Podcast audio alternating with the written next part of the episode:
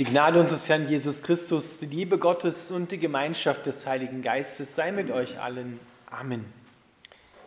Unser heutiger Predigtext steht im Neuen Testament im Brief des Apostel Paulus an die Gemeinde in Kolossee, also im Kolosserbrief, Kapitel 2, die Verse 3 bis 10.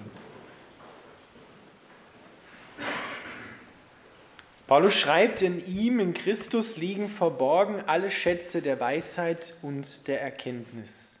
Ich sage das, damit euch niemand betrüge mit verführerischen Reden. Denn obwohl ich leiblich abwesend bin, so bin ich doch im Geist bei euch und freue mich, wenn ich eure Ordnung und euren festen Glauben an Christus sehe. Wie ihr nun angenommen habt den Herrn Christus Jesus, so lebt auch in ihm verwurzelt und gegründet in ihm und fest im Glauben, wie ihr gelehrt worden seid und voller Dankbarkeit. Seht zu, dass euch niemand einfange durch Philosophie und leeren Trug, die der Überlieferung der Menschen und den Elementen der Welt folgen und nicht Christus.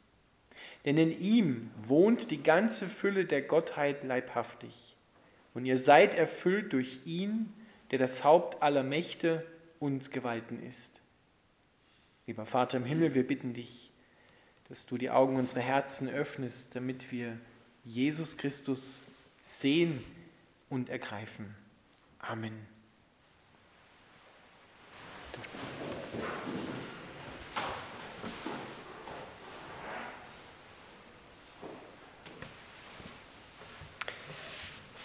Wenn wir diesen Text so hören, dann fragen wir uns zunächst einmal, was hat das mit Weihnachten zu tun? Da kommt ja nicht einmal Geburt vor, Krippe oder irgendetwas.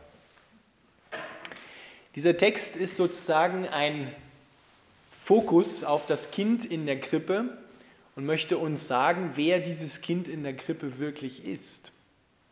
Dieser Text interpretiert eigentlich das Evangelium von der Geburt von Jesus Christus.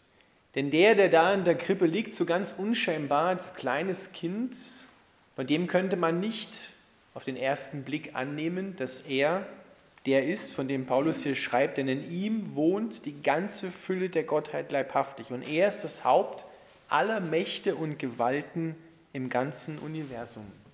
Dieses kleine Kind ist Gott.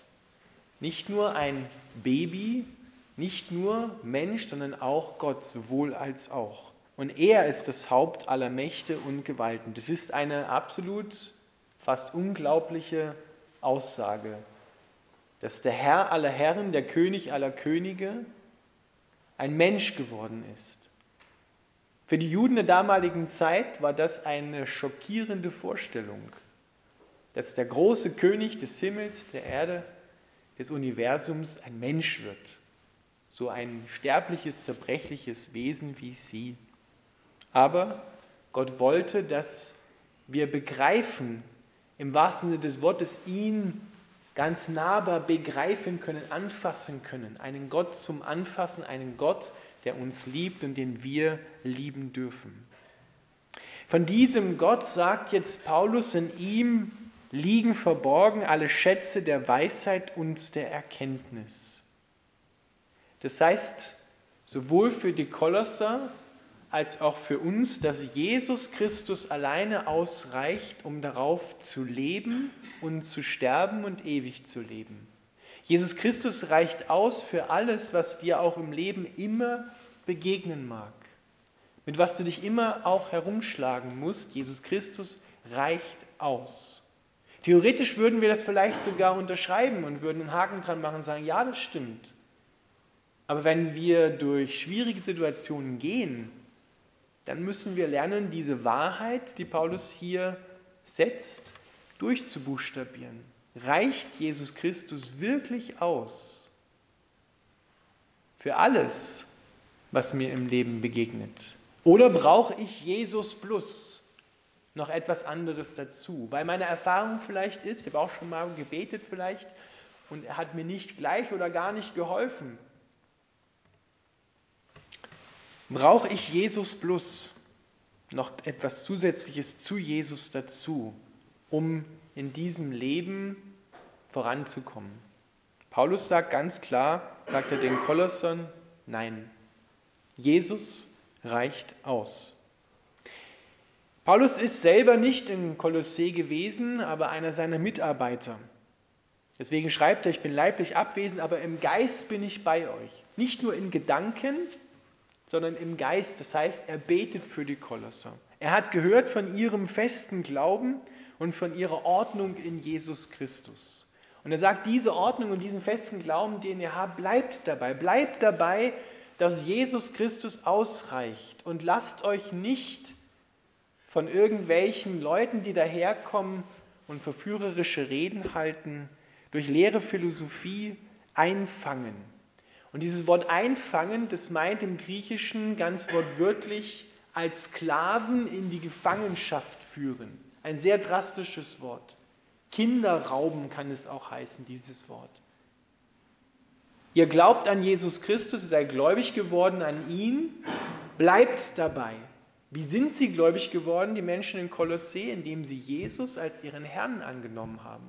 Und das heißt, jeder Lebensbereich wird jetzt nicht mehr von ihnen oder von irgendjemand anders bestimmt, sondern von ihm, von Jesus Christus, dem Herrn. Sie haben ihm alles übergeben, jeden Lebensbereich, nicht nur das öffentliche Leben, sondern auch das, was ganz tief im Herzen drin ist. Auch darüber soll er Herr sein. Er sagt, wo es lang geht. Und jetzt kommen da Menschen nach Kolossee, die sagen, nee, nee, Jesus ist ja ganz gut und schön, aber da gibt es zum Beispiel auch noch die Sterne, an die viele Menschen in der Antike geglaubt haben. An die Sternenkonstellation, die muss man beachten. Wenn du unter einem schlechten Stern geboren worden bist, dann hast du Pech gehabt. Wenn du unter einem guten Stern geboren worden bist, hast du Glück gehabt. Selbst die großen Herrscher, die römischen Kaiser, haben nichts gemacht, um vorher die Astrologen und Sterne zu befragen. Und haben sich danach gerichtet. Und die sagen jetzt, da kommen Menschen nach Kolosseen und sagen, Herr, Jesus ist ganz gut und schön, aber er steht nicht über der Macht der Sterne. Und dagegen sagt Paulus ganz klar, pass mal auf, Jesus ist das Haupt aller Mächte und Gewalten. Es gibt keine Macht in dieser Welt und im ganzen Universum, überhaupt keine Macht gibt es, über der Jesus nicht steht, die er nicht sogar, sagt das Wort, wenn man es ganz wörtlich übersetzt, geschaffen hat. Weil ganz ehrlich, im Alten Testament steht ja, dass Gott die Sterne geschaffen hat. Aber nicht, damit wir sie anbeten. Nicht, damit wir unser Schicksal von ihm bestimmen lassen. Ihr Lieben, das ist ein ernstes Wort, zunächst einmal bei diesem Beispiel zu bleiben, denn auch heute, auch heute lassen viele Menschen ihr Leben bestimmen von dem, was in den Sternen passiert. Lesen regelmäßig Horoskope und sagen, ja, ich bin in dem und dem Sternbild geboren und deswegen bin ich halt so, wie ich bin und kann mich nicht ändern. Lasst euch nicht durch leeren Trug, sagt Paulus, und durch leere Philosophie einfangen. Das ist ein Beispiel. Das zweite Beispiel, was den Kolossern damals zu schaffen gemacht hat, ist, da gab es Menschen und sie selber sind darin auch zunächst einmal drin aufgewachsen, bevor sie Christen geworden sind, die gesagt haben, Jesus ist nur eine von vielen Offenbarungen Gottes. Da gibt es auch noch Engel zum Beispiel, die man anrufen und anbeten kann, die einem auch helfen können. Oder andere Götter, denn die kamen ja alles aus dem griechischen Polytheismus heraus, wo es an jeder Straßenecke einen Tempel für irgendeinen der griechischen Götter gegeben hat. Das waren die so gewohnt. Und jetzt sagen sie ja, Jesus ist einer unter diesen vielen, ein neuer Name für irgendeinen Gott Offenbarung. Und Paulus sagt, nein, Jesus ist die Offenbarung Gottes. Neben ihm gibt es keine anderen Offenbarungen Gottes. Er ist der Einzige, in dem Gott leibhaftig, die ganze Fülle Gottes anwesend ist. Ihr braucht euch nicht mehr, macht euch nicht abhängig von anderen Engeln. Ihr Lieben, vielleicht wisst ihr es oder glaubt es vielleicht auch nicht, heute lassen unglaublich viele Menschen ihr Leben von Engelmächten bestimmen. Und wir wissen nicht, wer da eigentlich angerufen wird. Unter wessen Namen da jemand erscheint. Es ist sicherlich nicht Gott, der da erscheint. Aber viele Menschen sind da unglaublich drin gefangen in solchen esoterischen Praktiken. Ein ganz ernstzunehmendes Wort in unserer heutigen Zeit. Aber dieses Wort reicht noch tiefer. Es geht auch darauf hin, wo wir eingefangen worden sind, wo wir von etwas ja, gefangen gehalten werden. Das können zum Beispiel Dinge auch sein, die ganz normal in unserer Gesellschaft ablaufen. Wie tut man denn so als Mensch in bestimmten Kreisen? Wie redet man denn da? Wie kleidet man sich denn da? Was macht man, was macht man nicht? Was ist erlaubt, was ist nicht erlaubt? Oder schauen wir den Bereich von Essen und Trinken an. Das ist heute fast schon eine Religion geworden. Das darf man essen, das darf man nicht essen, das ist zu fett, da ist zu viel Zucker drin. Paulus sagt eine ganz klare Regel, du darfst alles haben, aber nichts soll dich haben. Das ist der feine Unterschied. Du darfst alles haben, das alles genießen bis zu dem Maß, wo es anfängt, dass es dich hat und nicht du es hast du nicht mehr sozusagen die, die Freiheit darüber hast, zu sagen, na, ich kann das auch sein lassen, sondern wo es Dinge in deinem Leben gibt, die sagen, na, du bist mein Gefangener, wo ich nicht mehr auskomme. Und da hört der Spaß dann auf. Du darfst alles haben, sagt er an einer anderen Stelle im Kunderbrief, aber nichts soll dich haben. Die Frage an uns ist, an jeden Einzelnen von uns, ich stelle mir die Frage auch, wo gibt es Dinge in meinem Leben, die ich nicht sozusagen habe, sondern die mich haben. Wo bin ich unter einen Zwang gekommen? Wo lasse ich mich antreiben in eine Richtung, in die ich eigentlich nicht hineingehen will? Und das spielt sich zwischenmenschlich immer wieder ab. Da wissen andere Menschen ganz genau, wie ich zu funktionieren habe. Da wissen andere Menschen ganz genau, was ich zu machen habe und was ich nicht tun sollte. Oder ich selber lege mir auch eine hohe Latte auf und versuche manchmal auch es allen Menschen in meiner Umgebung recht zu machen. Leere Philosophie. Wer hat es bitte erfunden? Nicht Gott. Denn Gott sagt, ich liebe dich bedingungslos. Du musst nicht erst etwas sein, sondern du bist schon etwas. Du bist schon bedingungslos geliebt. Lass dich nicht von leerer Philosophie, von Menschenweisheiten einfangen, die genau wissen, wie du zu sein hast und wie du nicht zu sein hast.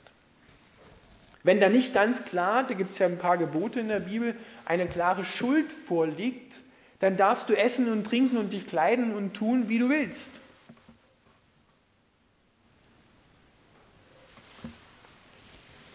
Das Neue Testament, Jesus, ist viel mehr Freiheit, als wir das bisher angenommen haben. Da haben wir noch einiges zu begreifen und einiges zu erfassen. Gott ist in diese Welt gekommen als kleines Baby. Ich habe es am Heiligabend auch schon nochmal gesagt. Dieses kleine Baby kommt nicht mit einem Katalog angeboten und sagt, du pass mal auf, so funktioniert Menschsein und nicht anders. Sondern so ein, das kleine Baby, das kann eigentlich zunächst einmal nichts. Es kommt einfach und sagt, ich will dir einfach nahe sein. Ich will einfach, ich will einfach bei dir sein. Das ist alles, was ich will. Ich will in deinem Leben drin sein. Ich will dir ganz nahe kommen. Und so ein Baby nimmt man ja auch ganz nahe. Und so nah will Gott sein. Eins sein mit mir und mich und mich lieben und zunächst einmal nicht irgendwelche Forderungen aufstellen. Seht zu, dass euch niemand einfange, als Sklaven wegführe durch Philosophie und leeren Trug, die der Überlieferung der Menschen oder den Elementen der Welt, Beispiel die Sterne oder Sternbilder, der Welt folgen und nicht Christus. Das entspricht nicht Christus. Ein Christ ist freigemacht worden von allen Zwängen. Und wenn wir noch unter welchen stehen, dann dürfen wir uns die Augen unserer Herzen öffnen lassen, dass wir freigemacht worden sind. Freigemacht worden sind auch vor jedem Antreiber, der dir sagt, du musst, du musst und du musst. Leistung, Druck, Ellbogen raus und Augen zu und durch. Das ist nicht Christus. Und genau in dieser Gefahr stehen die Kolosse und in dieser Gefahr stehen auch wir immer wieder. Christus plus, zusätzlich zu Christus noch irgendetwas anderes hinzuzunehmen, weil wir erlebt haben, dass Gott oder glauben es erlebt zu haben, dass Gott nicht ausreicht, dass er zu schwach ist, dass er zu klein ist, um meine Probleme zu beheben. Da haben wir ein falsches Bild, da ist nicht Gott falsch, sondern wir haben das falsche Bild von Gott. Und Paulus sagt, wenn wir das jetzt zusammenhalten mit Weihnachten, dann sagt er, schau mal, das kleine Kind in der Krippe, das ist dieser Gott, der ausreicht für alles. Deswegen gerade im Johannesevangelium zählt Jesus immer wieder auf, ich bin das Licht der Welt. Ich bin die Auferstehung. Ich bin das Leben, ich bin der Weg, ich bin die Wahrheit. Ich bin alles, was du brauchst. Wo du noch nicht einmal weißt, dass du das brauchst, das bin ich auch. Ich will alles für dich sein. So sehr liebe ich dich. Und da gibt es keine Grenze. Die einzige Grenze ist, die wir Gott in unserem Glauben setzen. Dann begrenzen wir ihn. Aber Gott ist dann nicht begrenzt in seinen Möglichkeiten. Meine Probleme sind in den Augen Gottes so klein wie ein Sandkörnchen gegenüber einem Bergriesen. So groß ist seine Liebe und so groß sind seine Möglichkeiten, mein Problem zu beheben. Das ist der Schöpfer der Welt, der Mensch geworden ist. Und ihr seid, und das ist die Wahrheit, erfüllt durch ihn, der das Haupt aller Mächte und Gewalten ist. Wenn du sagst, ich habe nichts von Gott empfangen und Gott ist größtenteils in meinem Leben auch nicht irgendwie vorhanden, dann stimmt es nicht. Sondern wir sind von Gott in die Fülle hineingesetzt worden. Aber wir brauchen geöffnete Augen des Herzens, dass wir das sehen können. Weil sonst sagen wir, gemäß Psalm 23, der Herr deckt dir einen vollgedeckten Tisch im Angesicht deiner Feinde und wir sagen, oh gut, da ist ein Stückchen kantenaltes Brot. Da ist nichts. Und dabei ist eigentlich wirklich ein vollgedeckter Tisch. Mit allem, was du brauchst, im Angesicht deiner Feinde, im Angesicht deiner Probleme, seien es Menschen, seien es andere Dinge, die dir zu schaffen machen. Da ist alles da, was du brauchst, um damit fertig zu werden. Aber wenn wir unsere Augen nicht öffnen lassen von Gott, ihn darum bitten, dass er uns sehend macht, dann kannst du das nicht erkennen. Dann wirst du sagen, dieser Gott ist nicht zuverlässig. Dieser Gott ist nicht gut. Manchmal vielleicht ja, aber meistens nicht. Weil altes Brot vor mir, keine Kraft, meine Feinde und meine Sorgen zu überwinden. Und da sagt Paulus, passt auf, lasst euch nicht durch andere Menschen, die sagen und zu glauben wissen, wie das Leben läuft. Lasst euch nicht wegführen als Sklaven. Lasst euch nicht wieder die Freiheit rauben, in die euch Christus hineingebracht habt. In ihm liegen verborgen alle Schätze der Weisheit und der Erkenntnis. Dieses Wort ist so umfassend zu denken.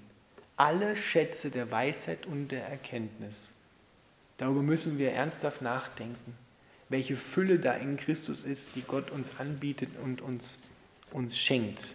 Und diese Weisheit brauchen wir dringend, weil wir haben ja gesehen, gerade in den letzten Jahren, dass es uns an Weisheit, wie das Leben laufen kann, echt mangelt. Da haben wir großen Mangel. Da dürfen wir Gott bitten, dass er uns diese Weisheit durch Christus immer wieder neu schenkt. Amen.